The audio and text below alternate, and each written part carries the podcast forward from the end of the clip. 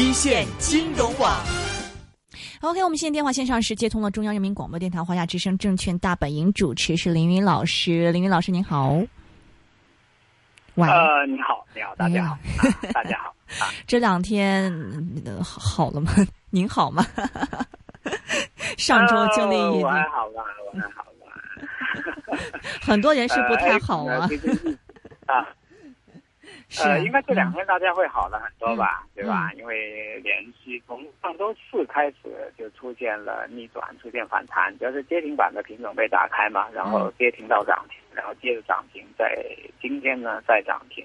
所以最近呃三个交易日呢，A 股呢由由前期的连续跌停变成多数个股的涨停。嗯呃，也很刺激人啊，连续大概有的品种可能三到四个涨停了吧，到现在、嗯是。呃是这么一个走势。是这两天，其实，在内地啊，这个流传着一些文章，是剖析这一次股灾形成的原因嘛。我想，我相信您肯定也看过，就是，呃，主要是讲这个内地的一个，可能香港听众不是很了解嘛，是这个 HOMS 的这个系统。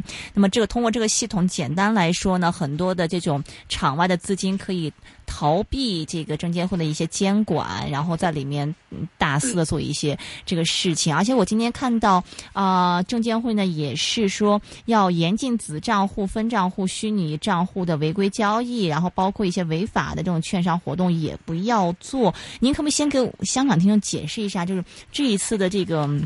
融资的问题到底的为什么会给这个股市带来这么大的一个波动？另外，现在证监会的这个意图，您是怎么样解读的？呃，这个 HomeWays 这个系统呢，早期的时候呢，是因为因为呢限制那个开户啊，所以导致呢呃一个账户呢就是千金难求啊。当年呢私募基金呃为了发产品需要这个账户的时候呢，一度一个账户要买到卖到两百万到四五百万之间吧，就是一个账户。所以呢，就当时呢，这个账户非常紧张，所以后来呢，就是有这个软件公司呢，就开发出一个账户底下呢，可以分拆挂好几个账户，嗯这样呢，就使得一个账户的价值呢得到多次的一个呃盘活啊，然后呢，让这个私募基金呢也可以通过这样一种方式呢去管理自己的多个产品放在一起，可以多切分等等，也就是说。它在技术上面呢，其实是满足了当时的各种各样的要求。嗯那么现在呢，就呃这个功能呢就被一些这个做做这个 P to P 这种呃互联网金融等等抵押的这些呢，就发现，你看它也方便呢把它的这个这个资金和账户呢做一个分开的一个管理，就是这么过来的。嗯但是呢，据说恒生自己讲呢，说他们在账户上面平仓的资金规模呢，也只只有几百亿，占这一次呢去杠杆当中的百分之零点一。所以呢，公司方面认为说跟他们这个这个系统呢其实是关系不大啊，对，这是一个说法。第二一个呢，证监会呢在上周的时候呢，那也一再再强调呢，就是去这个杠杆嘛。其实今年一月份开始呢，就在查场外的这种配置，嗯一再讲就是说这种做法呢要收紧啊，但是呢之前呢口声呢没这么严厉，那么到这个周末的时候呢，就呃正式把它做成一个非法。我觉得定性以后呢，我估计券商呢大概呢就没有理由跟这些账户呢再产生太多的一个关系。然后既是既然是非法的话呢，公安部门的介入应该就比较合情合理。呃，一旦定性之后呢，我觉得这块业务呢肯定是要收缩，肯定是需要呢这个逐渐的从市场里头撤退。我觉得这个方向应该是没有太多的一个改变。那么对于 A 股来讲呢，这次其实去杠杆呢去的是比较多种类型。包括呢场外的配资，也包括呢这个合规的两融业务的去杠杆，因为随着整个市场的一个下跌呢，大家会发现，呃，配资的呢可能会死得快一点，因为他们一比五什么之类的，一跌下来先死了。嗯但是呢，这个两融业务这块呢，在上周的这个周二、周三的时候呢，其实我们也看到呢，也逐渐的被引爆。包括没有加杠杆的投资者呢，因为别人跌得很凶啊，也难免的把平仓平到你身上，然后呢也造成比较大的一个亏损。所以这一次呢，我觉得不同类型的投资者都像以前咱们港场片一样，就每种 以前港场的这个武打片呢，就说各种武功很炫，嗯但是总有一个死穴，用很长的时间去找这个死穴，找 找到了就玩完了。这一次呢，我觉得这轮下跌呢，其实它很厉害的地方就是把各种不同类型的投资者它的死穴都被点到。比如说加杠杆的，那你肯定是挨不过去。那你如果说场内两融的这种的合规的，但是呢，以后来下跌的幅度来讲，基本上也很难扛得过去。嗯。然后呢，机构投资者有一部分呢在高位。呃，套现离场的，应该前期第一个动作做得很漂亮，是，但是基本上呢，经不住下跌之后呢，这种吸引就跌多了，大家想买点嘛，因为仓位很轻，是，然后进去，还有加上呢，有那么多次救市的利好进去抢反弹，抢反弹之后呢，又出现快速的下跌，有些呢甚至是连续啊多个跌停，基本上呢就跌到了这些机构的。止损线，我觉得一个是把他们仓位跌足了，然后呢再跌穿止损线，所以都会输得很惨。呃呃，这个前两天的统计呢是，国内的阳光私募呢，在亏损方面呢是达到了百分之八十九，就基本上是通杀的一个结果。还有呢，这个偏股型的公募基金呢，在六月十八号到七月八号，也就是二十天的时间，那应该是三周左右的一个交易日，那。净值的回撤呢是达到百分之四十一，你就可以看到呢，这些机构投资者其实在这轮下跌当中呢，也没有特别好的规避风险的手段。其实有工具，但是呢，市场的下跌比你用的那个工具呢更危险，这样呢就导致了全面的一个亏损。这是这一轮 A 股市场下跌的话呢，是没有参与是不太知道呢它的凶险的一个程度。然后机构投资者呢，基本上也很难有呃幸存者。这是很厉害的一个地方。第二一个的话呢，我觉得，尽管呢现在开始出现反弹，但是依然要小心的就是，现在去杠杆之后呢，整个市场的资金规模肯定跟前期有很大的一个区别。嗯。因为场外的这个去杠杆很厉害吧，场内的去杠杆其实也很厉害。嗯。已经有数据呢说，呃，上周五的时候已经场内的去杠杆已经降到了一万亿以下。但我我我我认为可能数据不太准确，因为前期是两万三千亿。那这个去掉少掉一万多亿的资金，这个影响也是会非常的大的。嗯，所以现在反弹呢，反弹的很凶，但是我觉得一定要从算钱的角度呢，会算出来，市场总体资金呢，并不是十分的乐观。如果涨停板封不住之后呢，可能再次大家会看到呢，市场呢进一步调整的一个要求吧。嗯，其实我看到现在就是，嗯，两融呢融资的这个余额呀，就是已经在停止下跌了嘛。那么，但是你刚刚也提到说，就是证监会还是想去杠杆的，是吗？就是这个是以后的一个。证监会呢，现在强调呢是场外的去杠杆，是这样的，场外的去杠杆呢，现在肯定是在这个周末是进一步明确，对吧？嗯嗯。第二一个呢，这个场内的加杠杆呢，我相信投资者呢会比较慎重一点。嗯。因为通过这一次的下跌之后呢，大家也意识到 A 股市场的风险呢是相当的大。嗯。那么在目前呢，自己的资金呢都需要控制仓位的背景之下呢。呃，加杠杆的人会比较少。刚刚呢，做节目之前呢，我问过问过国内的一家大的一个券商，问一下他们，呃，有没有这个固定收益的产品？那么以前呢，有一固定收益的产品呢，就是，呃，券商呢发一些债，然后呢，这些债呢再用来呢，呃，做两融业务啊，就这样。那么这个回报率呢，原来大概在六个点左右，百分之六到百分之六点五之间。那刚才呢，我跟呃他们联系了一下，我一下说现在还有没有这个？没有了，都不做了，因为现在呃没那么多需要加杠杆了，券商自己资金呢估计也就够了，所以这块呢应该是没有。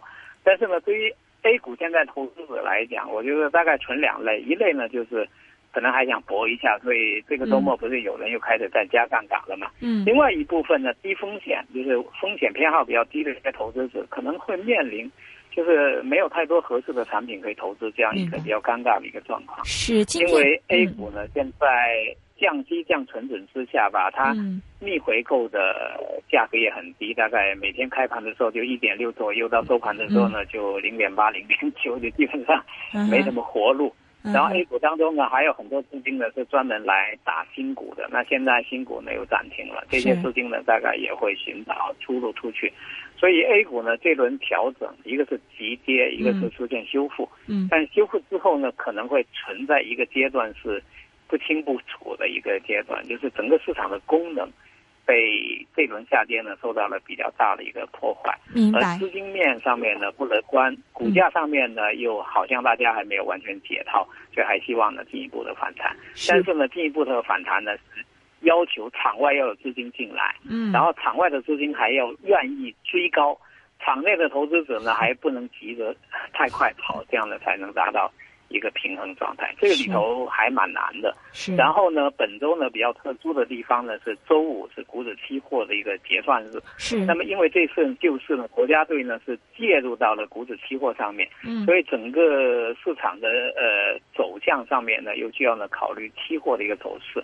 那么在今天的市场总体反弹的背景之下呢，权重股表现呢是比较差的。嗯。开盘的时候呢出现明显下跌，盘中有拉抬，帮助指数呢冲高。但是最后呢，像银行、呃保险和石油都是呈现出明显下跌的一个走势，没有给出呢特别清晰的一个方向。明白。所以我觉得 A 股在这个阶段当中呢，投资者可能需要比较慎重的看待，就走一步看一步，嗯，不能够有太长的一个操作策略。嗯。第二一个的话呢，因为这次呢救市的时候呢，有非常多的动作。是改变了原有的一个游戏规则，嗯，所以呢，还需要呢看这些游戏规则呢，在什么时候呢会逐渐的，呃，恢复，或者说现在的这种调整会成为常态。那么投资者呢，要根据这个新的变化，嗯，来加以应对。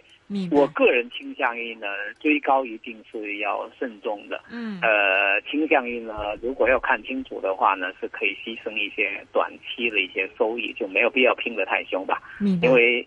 你会看到一头呢是国家队，你也不能赢他，对不对？就像跟你的你跟你的大老板一起玩牌一样，好像赢得不太好。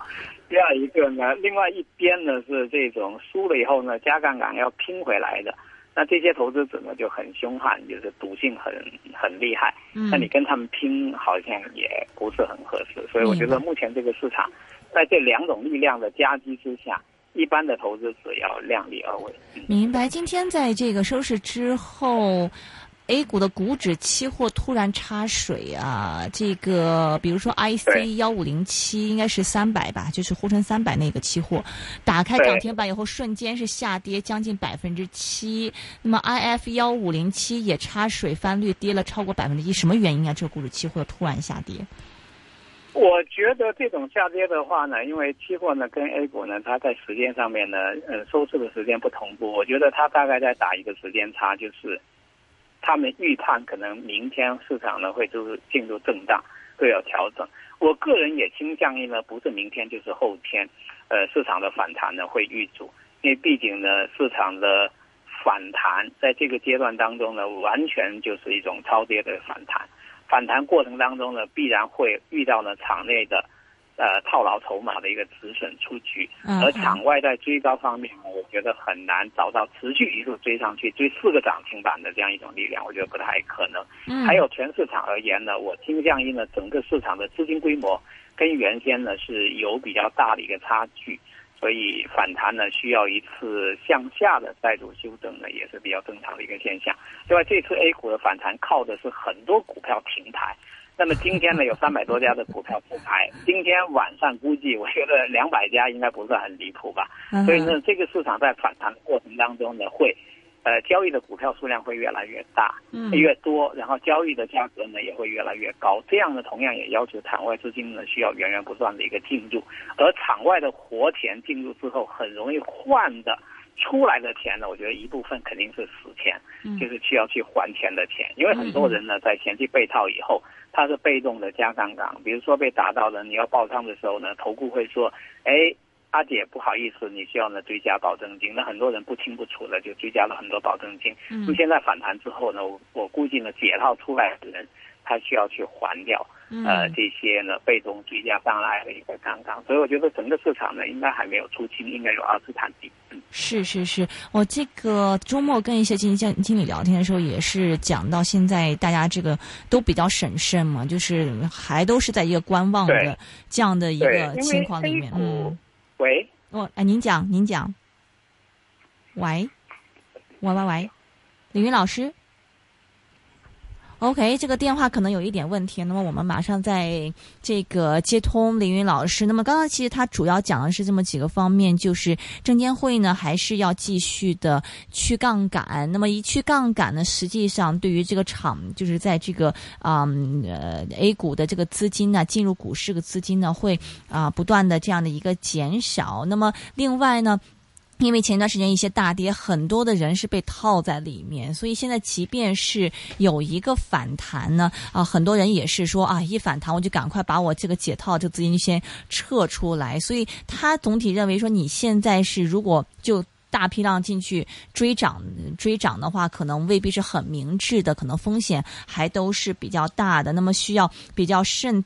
嗯，慎重的啊，去啊，这个看待了。那么啊，在修复方面，就是整体这个修复行情呢，也是有一点走的是嗯、就不太一样的，就是比比较的这个弱吧。所以总体而言，它的取态是非常的谨慎。那么也是提醒这个啊，投资者呢要比较小心一下现在的这个。A 股方面一个这个走势，而的确是呢，这一段时间这个资金方面呢，大家也是非常的这个嗯审慎，因为很多人是被逼去掉了杠杆。那么啊，很多人呢，这个这个嗯呃，之前是这个呃，在在股市大跌时候是呃莫名其妙加了很多保证金出来嘛，所以现在市场上整个这个预期已经跟之前是产生了蛮大的一个变化。以前大家都觉得啊，这个没有问题了，这股市一定会上涨，但是现在。就会觉得，哎，这个我们要这个等一等，看一看，然后到底看这个情况是怎么样子的。OK，我们现在电话线上继续是接通了。喂，你好，哎，林云老师。OK，继续接通您。OK，现在后市一个操作，您觉得应该怎么样做呢？首先来讲呢，我觉得这轮强反弹呢不能勉强啊，因为毕竟呢这个已经呃连续第三个交易日反弹，而且这轮反弹呢它是以连续涨停板的方式嗯。来展开，所以抢到了算好，抢不到的话呢，我觉得是不能够勉强的嗯，这是第一。第二的话呢，我觉得目前 A 股市场呢是特别的不明朗。嗯。呃国家队呢后市怎么样，救市怎么样退出这块呢很不明朗。因为国家队呢这次介入的程度呢很深，嗯，呃，而且呢是差不多跨市场吧，现货、期货呢是一起做，嗯，这样的话呢，它后续的推出呢路径呢不清楚。另外呢，它维稳市场的目标呢其实也没有透露的特别清楚，嗯，就是它究竟判断 A 股市场值多少钱，哪个区间里头呢是一个合适的一个区间，嗯，这个呢不清楚。我觉得如现在大家都在讲灾后重建。那么灾后重建的话呢，我觉得是不能乱建，你至少要有一张蓝图，或者这个蓝图让我们看一下，我们大概知道呢在哪要建什么。是这样的话呢，你从中期操作来讲呢才比较好。这个不清楚之前的话呢，我觉得要比较慎重。嗯。第三一个呢，就是从 A 股历史上面来看呢，每轮牛市如果出现大规模调整之后呢，后续的走势呢都会非常的反复。呃，为什么呢？因为 A 股呢。每轮牛市呢，都需要各种条件的一个配合，需要天时地利人和各种因素，啊，附加条件是特别多，少一样可能就是差之毫厘，谬之千里。而每一次的牛市的调整，初期的时候呢，都是政策对市场的过度投机的一个干预。嗯，比如说零五年到零七年的时候，五三零就是一个政策信号的一个干预嘛，对吧？嗯。然后两千零一年的那次，那是国家的威胁，有国有股减持，其实也是政策干预。就是每次牛市的末段的时候呢，都会出现了政策干预。那么这一次呢，其实我们不能说它牛市已经结束，但是我们是看到了政策干预，主要是反复的去杠杆，对吧？嗯所以呢，它同样呢是带有很清晰的政策干预的这样的信号。第二一个呢，从过去呢两轮牛市干预之后的结果来看的话，调整幅度呢都远远超过预期。比如说两千零。七年到零八年那次，就零七年之后的调整，嗯，曾经在三千多点的时候呢，也出了一些对冲的政策，是，就是六月二四接下来的时候，在三千多点的时候，政府呢其实有多次的维稳，嗯，但是呢，A 股的特点就是一旦机构离场，一旦散户接盘，嗯，然后你就不知道底在哪里了。啊，所以那次呢，最后呢是多次的重心下移。